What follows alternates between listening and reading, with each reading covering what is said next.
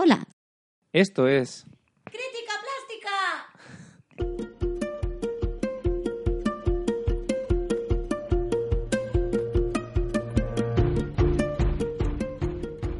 El momento ha llegado, estamos otra vez aquí, Crítica Plástica, ha llegado el flow en sus casas. Wow, wow. Wow, wow, Yeah, es que yeah. he visto, tengo el flow en las venas. Hoy vamos a hablar de, de una cosa, eh, pongámonos serios. Venga, Hoy vamos a hablar Carlos. de la cultura de usar y tirar, Pues efectivamente. efectivamente. Sí, esta es la verdad, es que es un tema que me gusta mucho que esté en nuestro segundo programa, porque creo que una manera de, de empezar a entender todo lo que está pasando ahora es entender de dónde viene. ¿De dónde viene? ¿De dónde viene? ¿De dónde viene? Pues viene desde varios puntos. Donde se hizo realmente palpable en una publicación fue en el siglo pasado, Carlos, ya, madre mía. Yo estaba ahí, Tú no estabas, tú no eras ni proyecto y creo que tus padres tampoco, ¿no? eh, tampoco. Vaya. Pero, pero sí. A mí me em, gusta catalogarme como sempiterno, pero, pero sé que no, mm, no, no sé, no sé, no sé. Para serlo tienes que primero haber, haber existido. Vaya. Pero sí, en 1955 hubo una publicación en la revista Life, que creo que todos conocemos, que es esa revista eh, estadounidense. Libe, Y, eh, no, Life. Life, Life. perdón.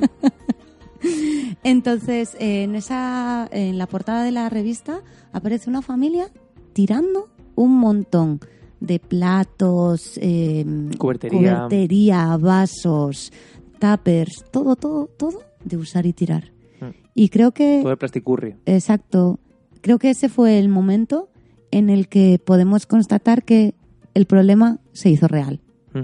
Se generó esa cultura de usar y tirar Exactamente.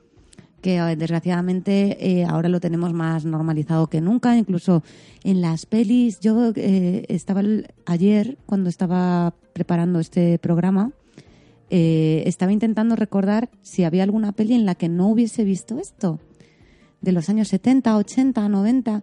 Y si te das cuenta, en todas las series o pelis hay un momento en el que van a comer y se ponen esos, esos eh, platos extraños de comida prefabricada, Sí. eh, que era como de, de papel de aluminio, que metías en el microondas y ya tenías... Quitabas el film, Sí. metías el microwave y, Y ya está. adelante, sí. Sí, y, y creo que eso lo hemos vivido desde muy temprano en la cultura a través del cine, de las series que nos llegaban desde Yanquilandia, ¿no? Mm. Es curioso como, como todo eso ha ido fraguando una, una imagen eh, en un primer momento de, de el futuro ha llegado, Ujú, ahora todo es plástico. Tal cual. Y ahora llega el punto en el que es algo inconsciente. Ahora, ahora todo se sobreentiende Sí. o se, se normaliza Y además extremo. y hasta un punto en el que pensad en, en- en un día cuánto, cuántas cosas de plástico podéis utilizar. No, incluso os proponemos un reto. A ver qué te parece, Carlos. El reto, el reto de, El reto de hoy. de hoy. Venga, adelante. Eh, No estoy, espérate, voy a sentarme. No sé si estoy preparado para esto. Cuéntame.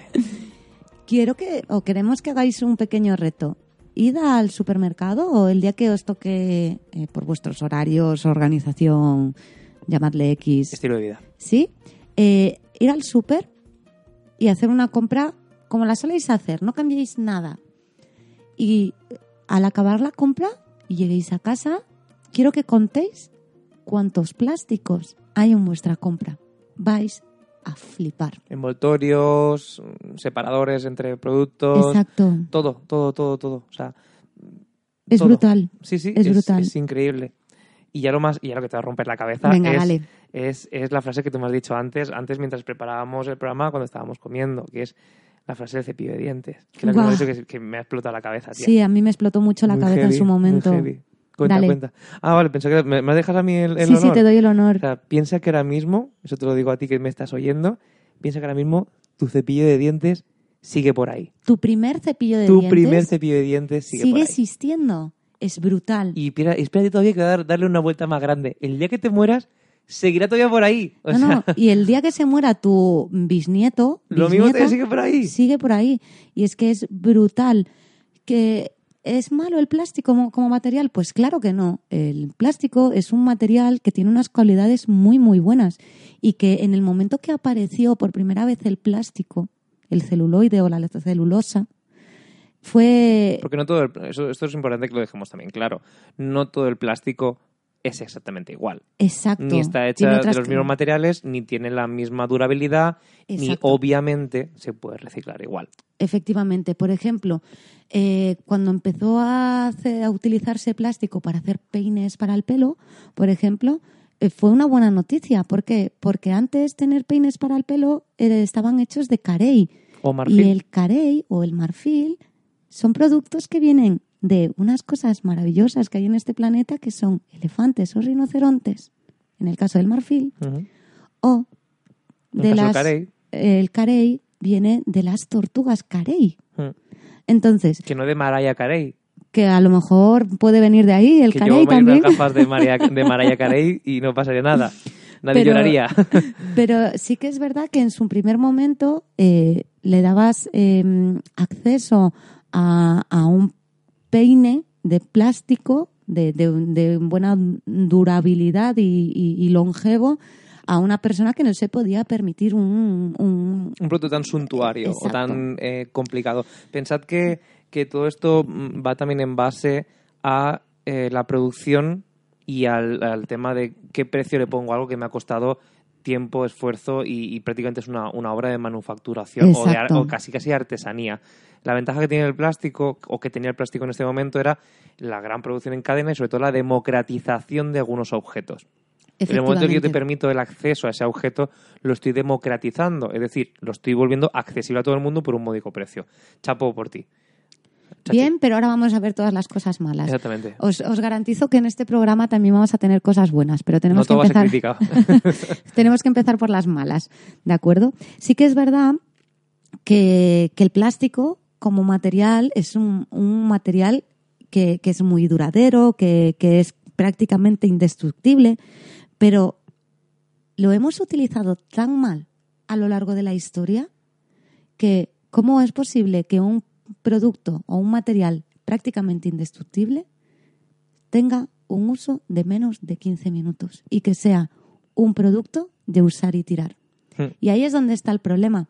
¿Para qué quiero que un material que sea prácticamente indestructible, como las cucarachas con la bomba atómica, lo necesito para darle un respiro? Sin más, es que es- le, da- le damos un respiro de uso a ese material Pensad que y la luego lo bolsa- tiramos. Claro, la, la bolsa de la compra con la que te vas al supermercado eh, de plástico te acompaña durante el trayecto y en alguna rara ocasión la puedes reciclar para Exacto. más usos. Pero piensa en, en- en esa bolsa, cuánto tiempo va a tardar hasta destruirse de forma completa. O sea, realmente va a tardar centenares de Sí, años sí, es una locura. o decenas de centenares de años, que estamos hablando de una auténtica barbaridad de tiempo para lo que realmente va a ser tu uso. Y realmente en la responsabilidad de- del usuario aquí, de la persona en cuestión, es ese uso me compensa consumir este producto tan dañino para el medio ambiente. Pues ahí es Pues quizá lo- claramente hay ahí tenemos muchísimas opciones alternativas. que luego que luego, luego Como por ejemplo la mía, que es contratar porteadores para que me hagan la compra, que es probablemente la, la mejor de todas. Obviamente yo tengo... De verdad, necesito tus porteadores. Sí, sí, sí. Yo tengo, yo tengo un conjunto, una- un conjunto de porteadores que me llevan la, la compra y me la traen. Lo, lo que has sacado eh, con el tema de las bolsas es algo muy importante. Las bolsas de plástico son súper difíciles de reciclar. ¿Por qué? Porque el material con el que están hechos está, ha sido tan sumamente estirado, estirado, perdón, estirado para realizar una bolsa tan sumamente fina. Fina y resistente al mismo tiempo. Exacto, que reciclar esas, esas fibras plásticas que están sumamente eh, estiradas hasta el extremo es prácticamente imposible. Con lo cual, la gran mayoría de bolsas que usamos no se pueden reciclar, queridos y queridas. Con lo Mucho que os cual, pongan el simbolito detrás con su Exacto. triangulito y, su, y sus flechas dando la vuelta, y la mayoría de las ocasiones no se va a poder reciclar. y, y pese a lo que nos parezca contrario, cuanto más grueso sea el plástico, es Mejor. decir, mejor, mejor porque sí que va a ser un producto reciclable. Mm. Porque cuanto más fino significa eso, que las fibras están mucho más expuestas y mucho más, eh, Tratadas. exacto, tratadas Mm. y, y obviamente es más difícil de, de poder reutilizar. ¿Y qué más? ¿Qué más? Lo peor de todo esto es que el plástico normalmente proviene del petróleo o del gas natural. Que como bien sabréis, pues no son materiales precisamente eh, super mega... No, ecosostenibles no son. No. No. y aparte generan, generan compliso- con- eh, exacto. generan conflictos sociales eh, como por ejemplo pues eh, aparte de guerras y esclavitud pues bueno generan muchas cosas alternativas no muchos daños colaterales a la sociedad Sobre todo entre ellos el calentamiento global.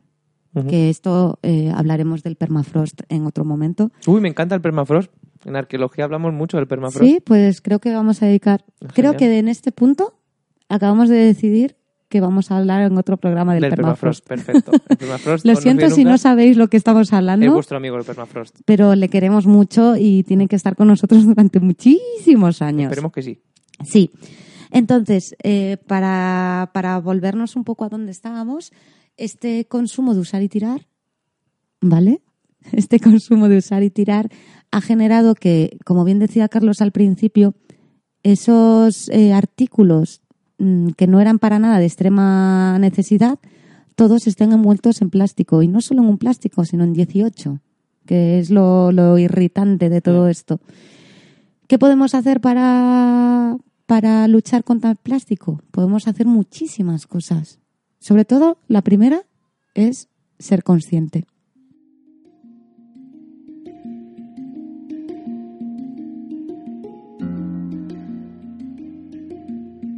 que es la más complicada, porque cuando te das cuenta, después de este ejercicio que os hemos propuesto, de tu compra semanal o tu compra diaria o tu compra mensual, de Mm, cuánta cantidad. Tú imagínate, en el momento en el que separes todos esos productos que has comprado del plástico y pongas a un lado el producto y al otro lado el plástico, te vas a dar cuenta que quizá el volumen de plástico supera en algunos casos el, el producto que te vas a llevar. O el número de objetos. el número de objetos. sí. O sea, si tu bandeja de, de, de tomate cherry que te compras en cualquier sitio viene envuelta en film y aparte una bandeja de plástico, ¿qué sentido tiene que compres la, la verdura así? Efectivamente. No tiene ningún sentido.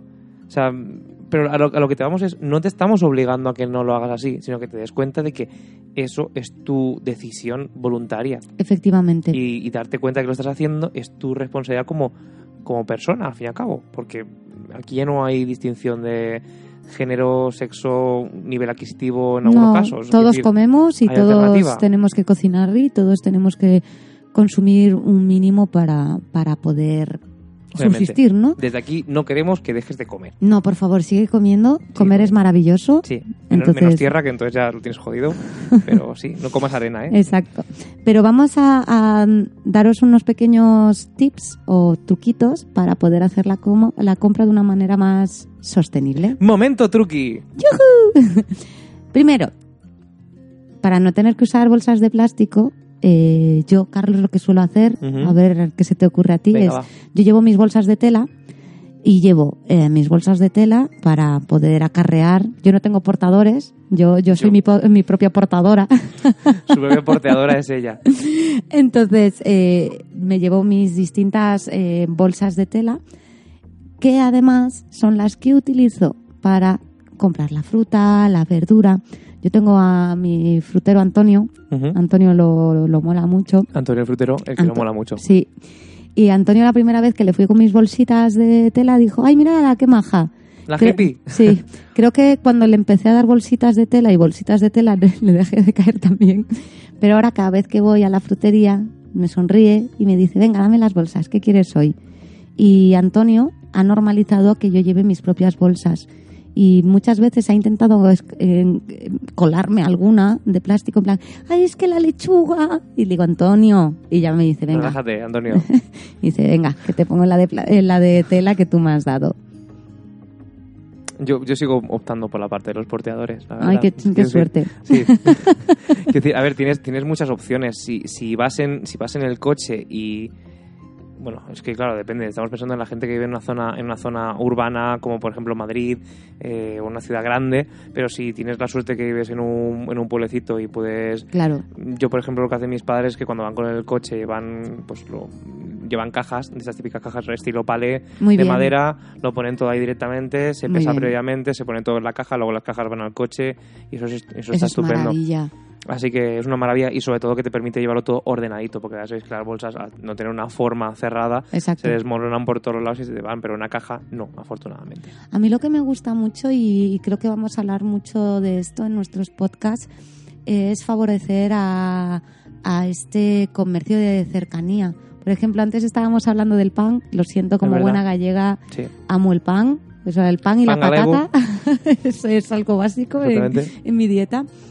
Y yo tengo la suerte de tener al lado de casa a, a un chico que es más o menos de nuestra edad, que hace unos años decidió abrir su propia tienda de pan, en la que me parece súper bonito su ejemplo porque, porque aparte de generar el negocio, ha contratado a sus padres y a su familia y entre todos hacen, sí, hacen todos los días el pan con masa madre. Y a lo mejor sí que es verdad día que... tenemos que hablar del concepto masa madre. ¿eh? Por favor, sí. Eso que es la masa primigenia. Eso que es la, Es, la- el- las- es la las- pachamama de las la pacha- masas. Eso, que es la, eso es la masa primigenia. Es, es- vino del Sí, espacio, cayó en un meteorito y dijeron, ostras, hace un pan que te pasa. Y dijeron, para siempre ya. ¿Y esa masa cuántos años puede durar? ¿Para siempre? De hecho, sí, ¿Para siempre? sí. Dejámoslo para otro programa. Esto es muy complicado. No vamos a abrir ese melón ahora mismo. Es demasiado complejo. Entonces sí que soy consciente que ahora eh, puedes comprar pan hasta en una gasolinera. Sí, Pero- y, y ni siquiera, bueno, de hecho llamar a eso pan sería un insulto para Sí, muchos panaderos y para muchas panaderas.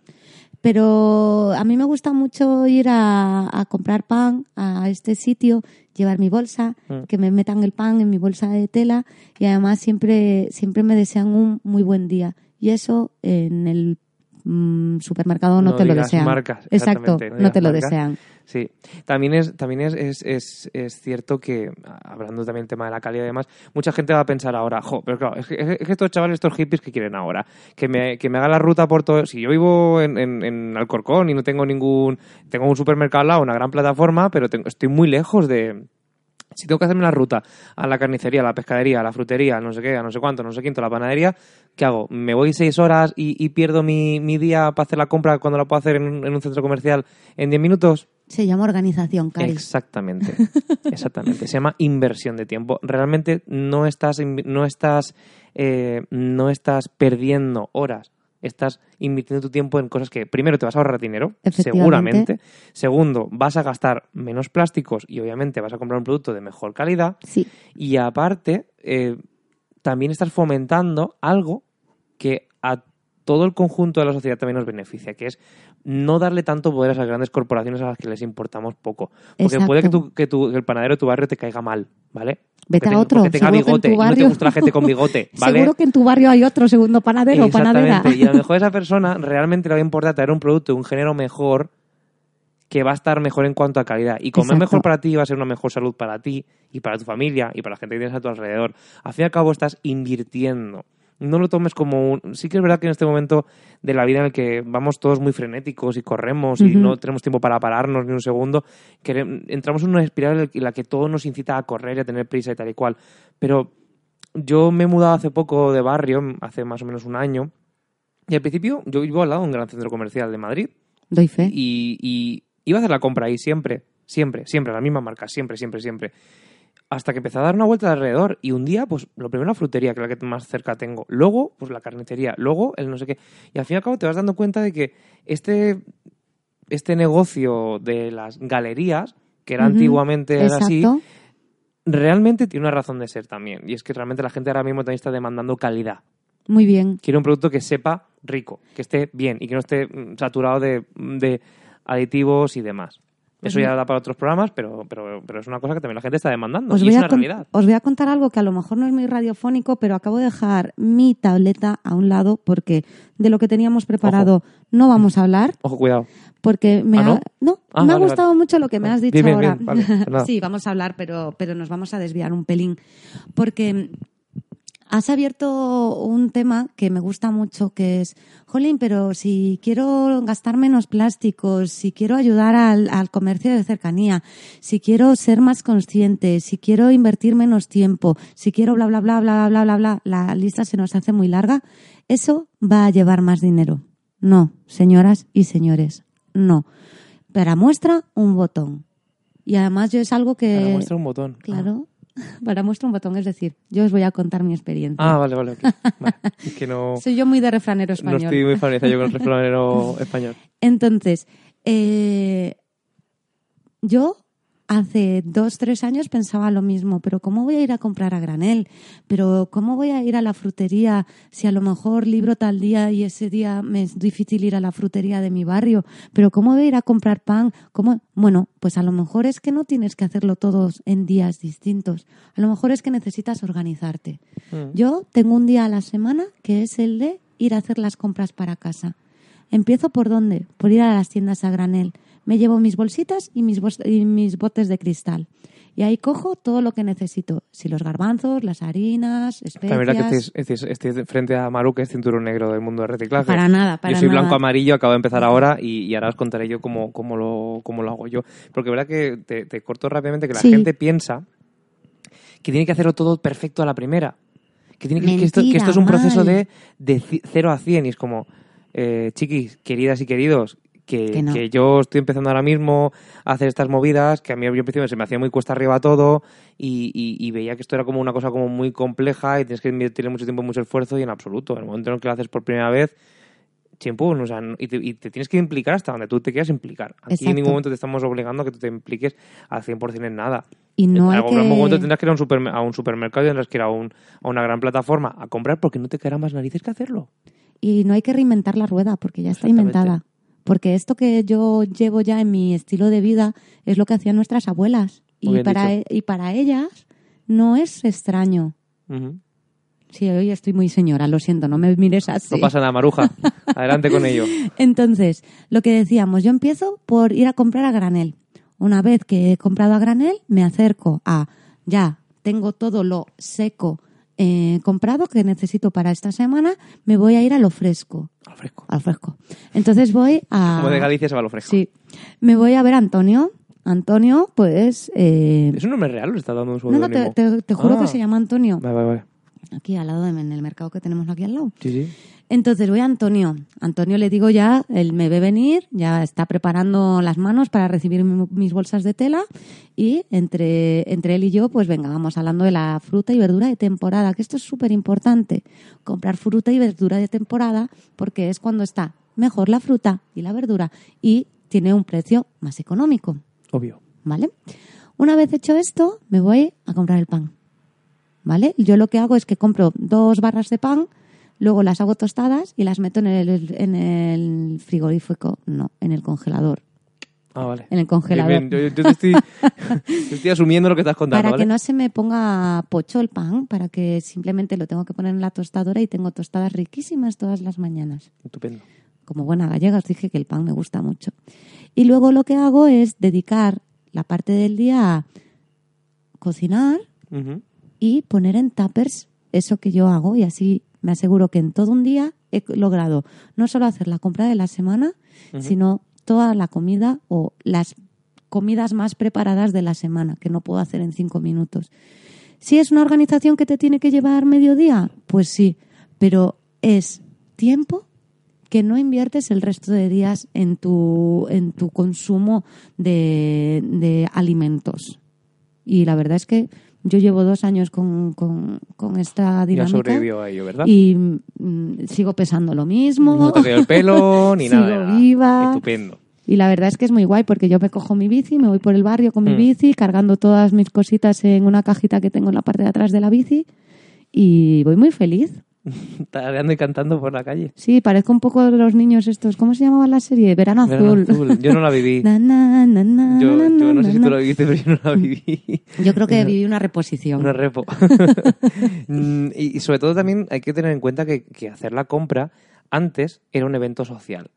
Y que ahora ya no es un evento social. No. No, tenemos, my darling. Y es triste. Y es triste de narices. O sea, es muy triste que algo que antes nos hacía, em, por así decirlo, enterarte de qué pasa a tu alrededor, de tu barrio, de tus cosas, ahora se ha convertido en algo totalmente impersonal. Su cambio, gracias. ¿Quiere usted bolsa? Ya, Ya. está. Chao. No hay más. y vas con tus cascos y tal. Yo, a ver, yo soy bastante antisocial cuando hago la compra y me pongo mis auriculares y voy a hacer la compra y, y me da igual, hago mi cola y voy escuchando mis podcasts o voy escuchando música y, y voy pasando de todo. Pero sí que ahora de vez en cuando me quito el auricular y me pongo a escuchar de lo que habla la gente y te da una, una cierta... No sé, es como leer el periódico. Es, what Sí, es what is guay. happening now in my neighborhood? neighborhood? Neighborhood. Pues Sí, eso, la in, the, in the- in the neighborhood a veces pasan cosas guays. Es que es así, solamente tienes que despegar un poquito la vista de, de- de- del suelo y, y- y de verdad que, que se vuelve a convertir en un evento social y mola mucho. Y, y es guay. O sea, Es muy guay. Es guay. Yo creo que me veo rodeado de señoras de momento, pero tengo fe en que en algún momento empezará a venir gente joven, después de que el programa triunfe. Yo, eh, con esto, sobre todo, el objetivo de este programa era sobre todo que, que entendieseis que hay una forma consciente de consumir que, que muchas veces eh, tenemos más de lo que necesitamos, muchísimo más de lo que necesitamos.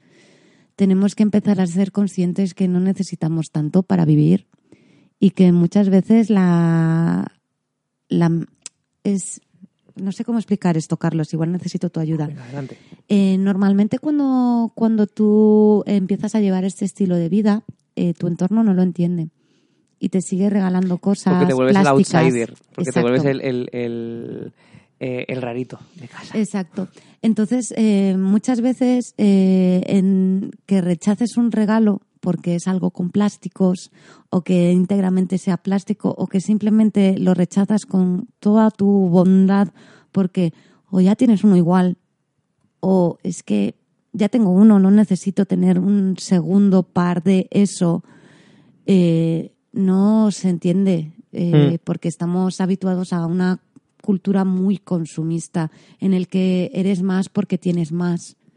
Entonces, eh, yo llevo muchos años intentando llevar un, estilo de vista. ¿Estilo de vista? Estilo de no. vista. Esti- es- has dicho estilo de vista. Estilo de vista. Estilo Estilo, de de vista. vida más minimalista en el que solo tengo aquello que realmente necesito y que he tenido que aprender a decir no muchas veces. Y al principio te llevas malas caras. Y al principio eh, no, la gente no te entiende. Bueno, se trata muchas veces de explicarlo también, ¿no? En ese sentido. Claro, de decir, oye, mira, pues que esta es mi decisión, esto es lo que hago y tal y cual.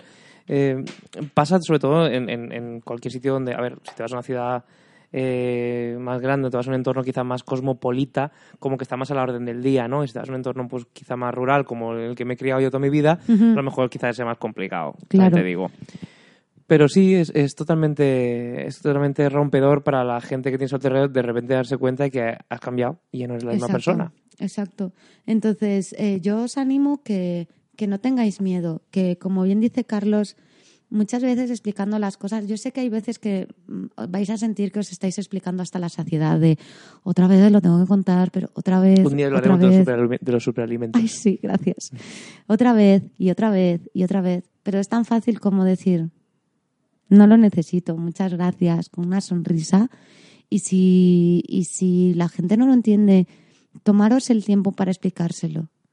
No estamos aquí queriendo cambiar la mentalidad de todo el mundo, pero a lo mejor si a mí eso me ayuda a que el día de mañana eh, mi madre, mi prima, mi tío no me regalen algo que no necesito o que no quiero o que simplemente está hecho única y exclusivamente de plástico y yo lo rechazo, que entiendan qué hay detrás de mi negación. No es algo que yo esté haciendo porque no te quiero o porque no valore tu gesto. Es que o ya tengo eso en casa No o es que no lo quiero, no me Mm. hace falta. Y te lo digo con todo el amor de mi corazón. Rechazar a veces no es simplemente decir no me gusta, sino decir que no lo necesito. Mm. Porque antes hablábamos de, pues, eh, ¿soy minimalista en todo? No. Entras en mi casa y vas a ver mil millones de libros. Pero no, no, tengo, no tengo mil millones de muchísimas cosas. Elijo cuáles son mis hobbies, por decirlo de alguna manera. Entonces, eh, yo creo que eso es una, una manera de, de ayudaros a, a esto.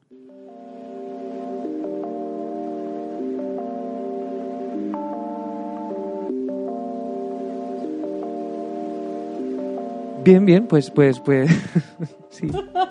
¿Qué te parece si, si lo dejamos para una parte 2 del programa? Sí, la verdad, porque Sí. al final... Nos ha venido muy arribita Sí, esto. sí, ¿eh? se nos ha venido- sí. A ver, me Va a costar encanta. mucho cerrarlo aquí arriba, ¿eh? Sí, me encanta que nos hayamos venido tan arriba porque eso significa que, que tenemos mucho de lo que hablar. Sí. Y eso siempre es positivo. Siempre, siempre. Totalmente. Ahora, ya no puedo meter cuchara, no puedo, como se dice en mi tierra, no puedo meter cuchara en, en el arroz porque, ostras, es que, a ver, lo has dejado muy arriba, Maru. Tienes que cerrarlo tú. Tienes que Pues, cerrarlo tú. no sé, eh, una vez más, muchas gracias por escucharnos. Eh, nos vemos en el siguiente capítulo, programa, episodio What Else, en el que vamos a hablar de la cultura de usar y tirar. Parte 2. parte 2. Y nada, os deseo un buen día y que sigamos luchando por un mundo más crítico y menos plástico. ¡Hasta luego! ¡Venga, chao!